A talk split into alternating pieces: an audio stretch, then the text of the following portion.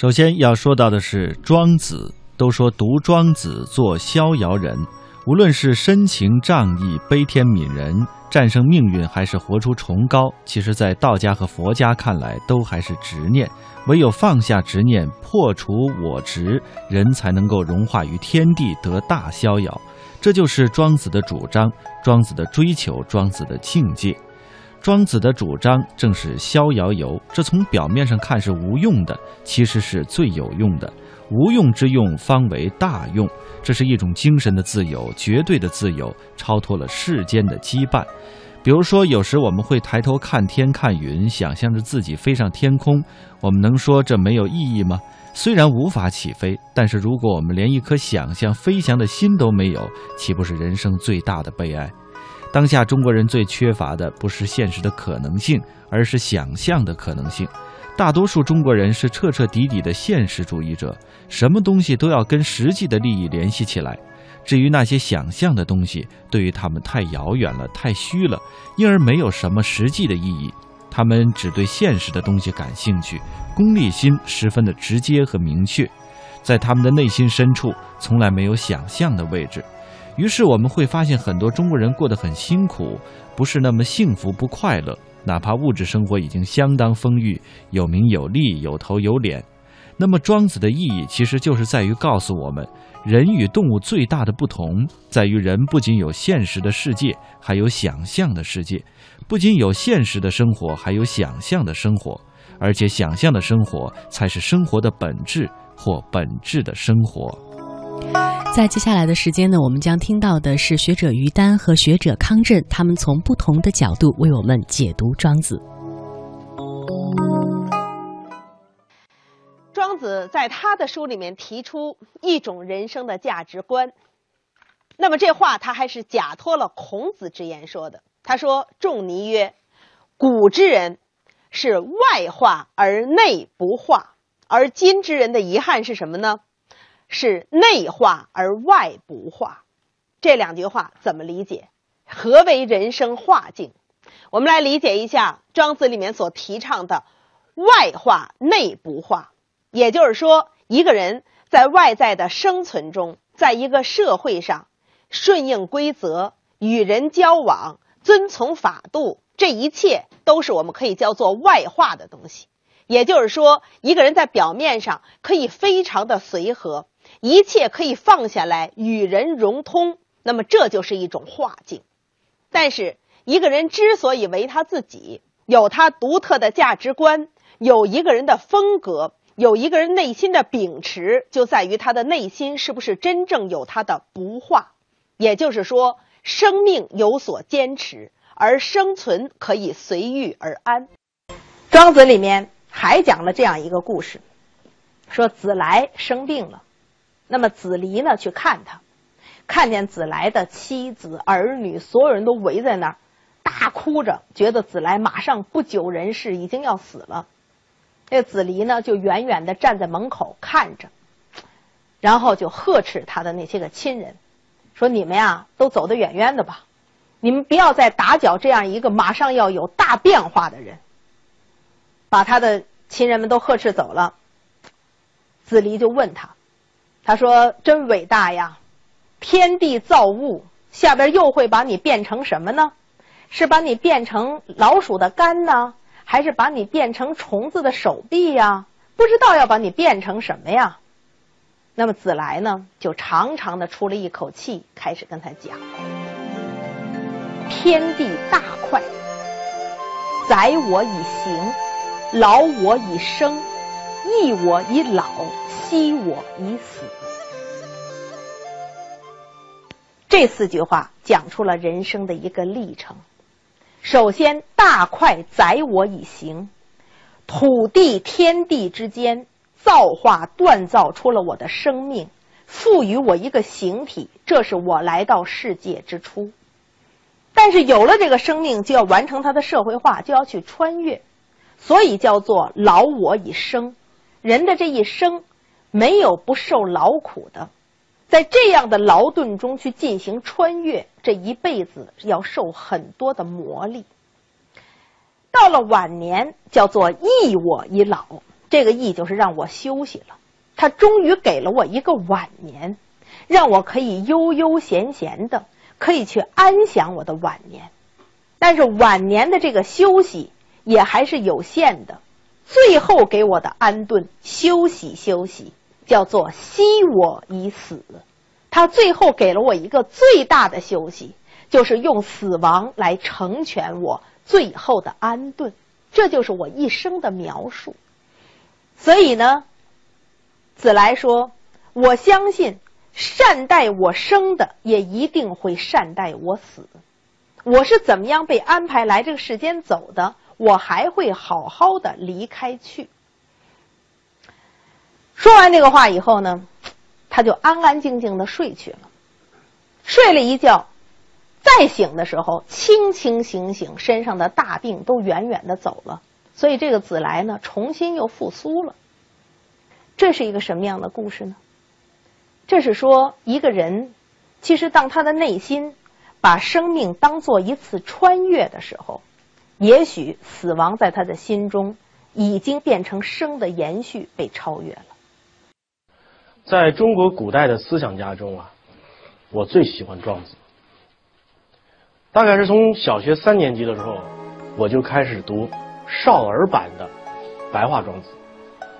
这个喜欢的理由其实非常简单，因为庄子里边有很多特别好玩和有趣的故事。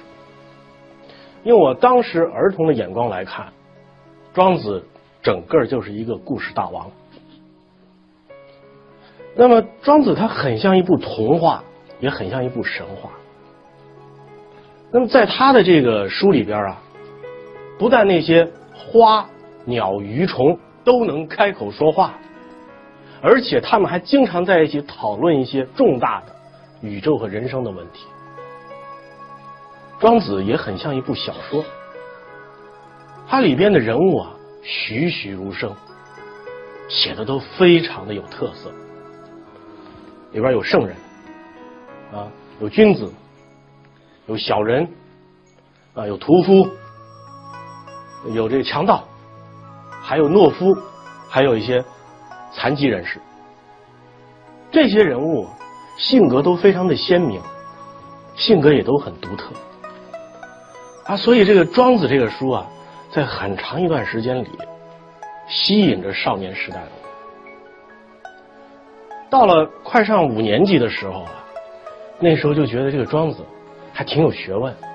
为什么呢？就是我们现在日常生活当中经常使用的朗朗上口的那些个成语，好多都是从庄子那儿来的。举几个例子吧，比如说“井底之蛙”。啊，望洋兴叹，呆若木鸡，是吧？还有大同小异，踌躇满志啊，鹏程万里，游刃有余等等等等，要举能举出好些来。一个人创造了这么多的成语，语文成绩绝对好，不服都不行。等到上了中学以后啊，就不只是觉得。庄子和他的那些故事好玩而是觉得这个人的思维方式很奇特，他的很多想法跟咱们一般人都不一样，甚至是相反或者求逆的思维。你比方，我们举个例子，我们一般人打鱼，你打完鱼了之后啊，把渔网收起来带回家。庄子不这么认为，他认为。这个鱼打完了之后，你拿到了鱼之后，这个渔网就没有用了，要扔掉它。这叫得鱼而忘全，这当然是他的一种哲学观点了。再比如说吧，我们失去了亲人，都会感到非常悲痛、非常哀伤。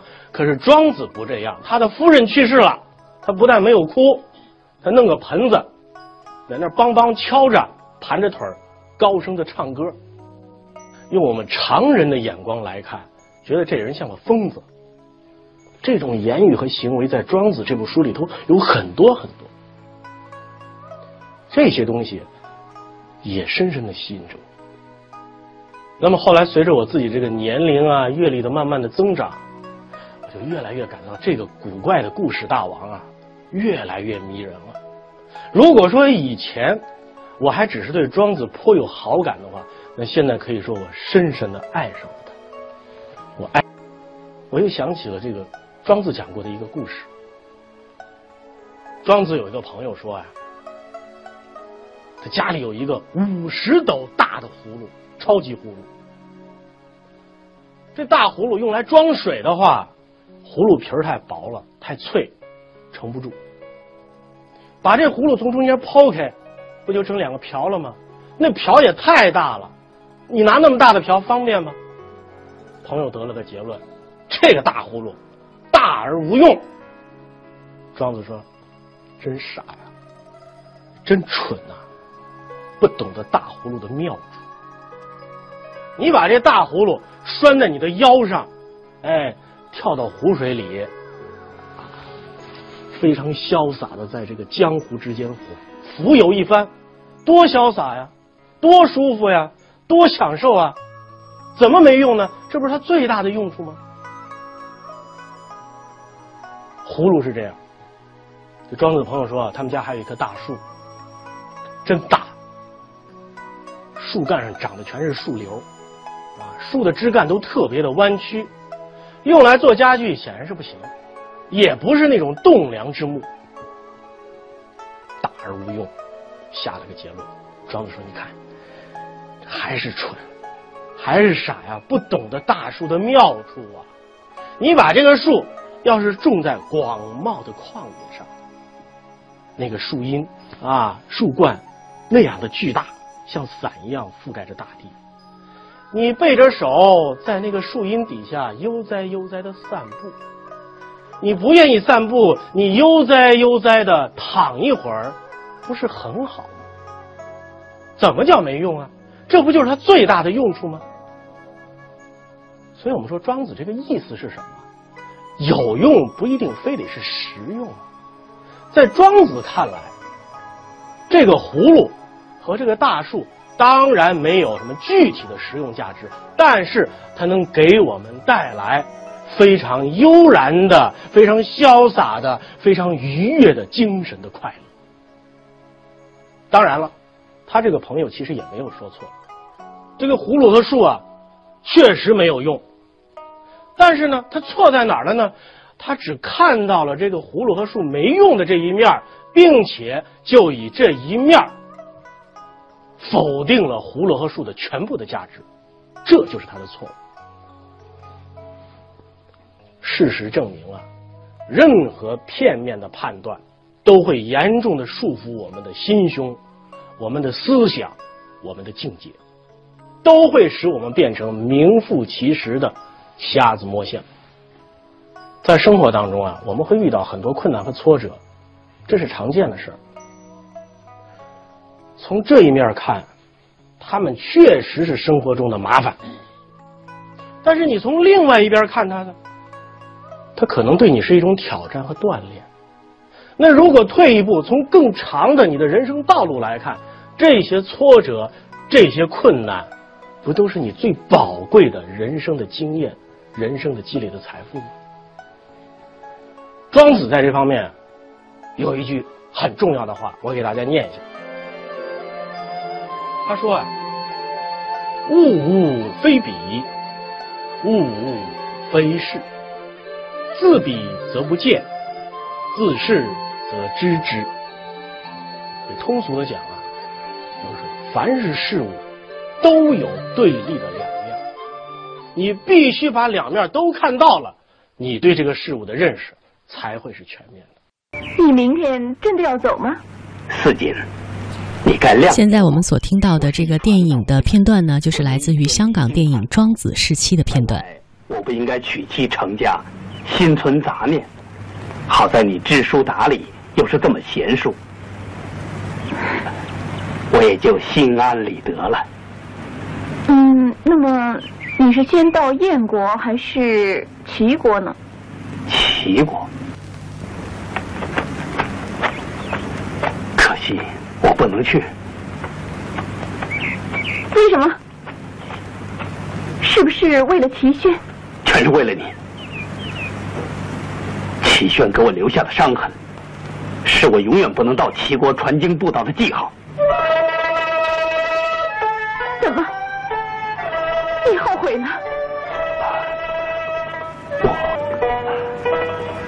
我，四锦，我实在是不愿意离开你。但是天下纷争，弱肉强食，非宣扬道教不足以安天下。我爹就是喜欢你这种看法，但是我不明白，你为什么总怕提起齐宣呢？哈哈，我并不是怕齐宣，因为他志在得你，总有一天他会乘虚而来，你会随他而去。子秀，你放心。我了解齐轩，他是不会来的。何况还有对面西嫂一家人家和我作伴呢。万一他来找你呢？宁为玉碎，不为瓦全。我会抵死相拼。啊，真的吗？嗯。时候不早了，我也该走了。嗯。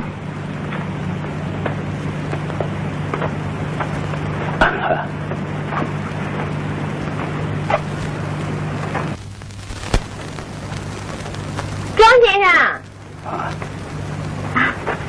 庄先生又要出门了。哎，快送送庄老师。啊，师傅，我送你。接下来呢，我们将听到的就是呃，之前的两位嘉宾在呃他们的音频当中提到的呃庄子的著名的篇章《逍遥篇》。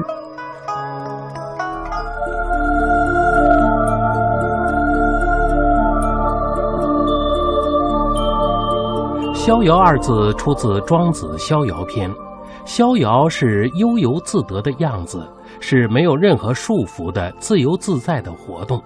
为了阐明逍遥之意，庄子《逍遥游》中用了很多小故事来呈现他所心目中的逍遥境界。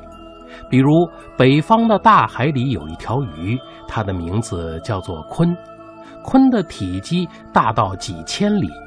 这条鱼呢，又变成了一种叫做鹏的大鸟，鹏的脊背也长到了几千里。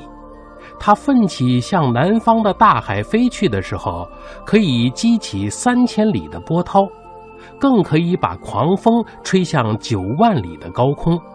这时候，地面上的寒蝉与小灰雀看见了，他们讥笑大鹏说：“他打算飞到哪儿去啊？”我奋力跳起来往上飞，不过几丈高就落了下来。这鲲鹏打算飞到什么地方去呢？庄子说啊，这就是小与大的区别。一个人到郊外带上三餐就可以来回了，肚子还是饱饱的；要到了百里之外的地方去呢，就要用一整夜的时间准备干粮。到千里之外的地方去呢，则要三个月以前就开始准备粮食。所以，一条鱼可以变成遨游天海之间的鲲鹏，而寒蝉与灰雀却只能在蓬蒿中盘旋。这里最重要的原因是什么？庄子认为啊，重点不在外在的变化，而是一种心智的拓展，一种客观限制与心灵的调和。又比如列子这个人，他能驾风行走，那样子实在是轻盈美好，而且列子对于幸福的追求也从来没有急急忙忙的样子。用庄子的话来说啊，就是“智人无己，神人无功，圣人无名”。所谓逍遥游的境界，绝不是像那些小寒蝉和灰雀一样。只对眼前的一切感到满足，自我陶醉，便自认为是逍遥，而是想在生存的现实和命运的局限中追求心性的超脱，拥有一个自由而快乐的境界，培育一个属于灵性的而且充满无限自然和谐的广大精神世界。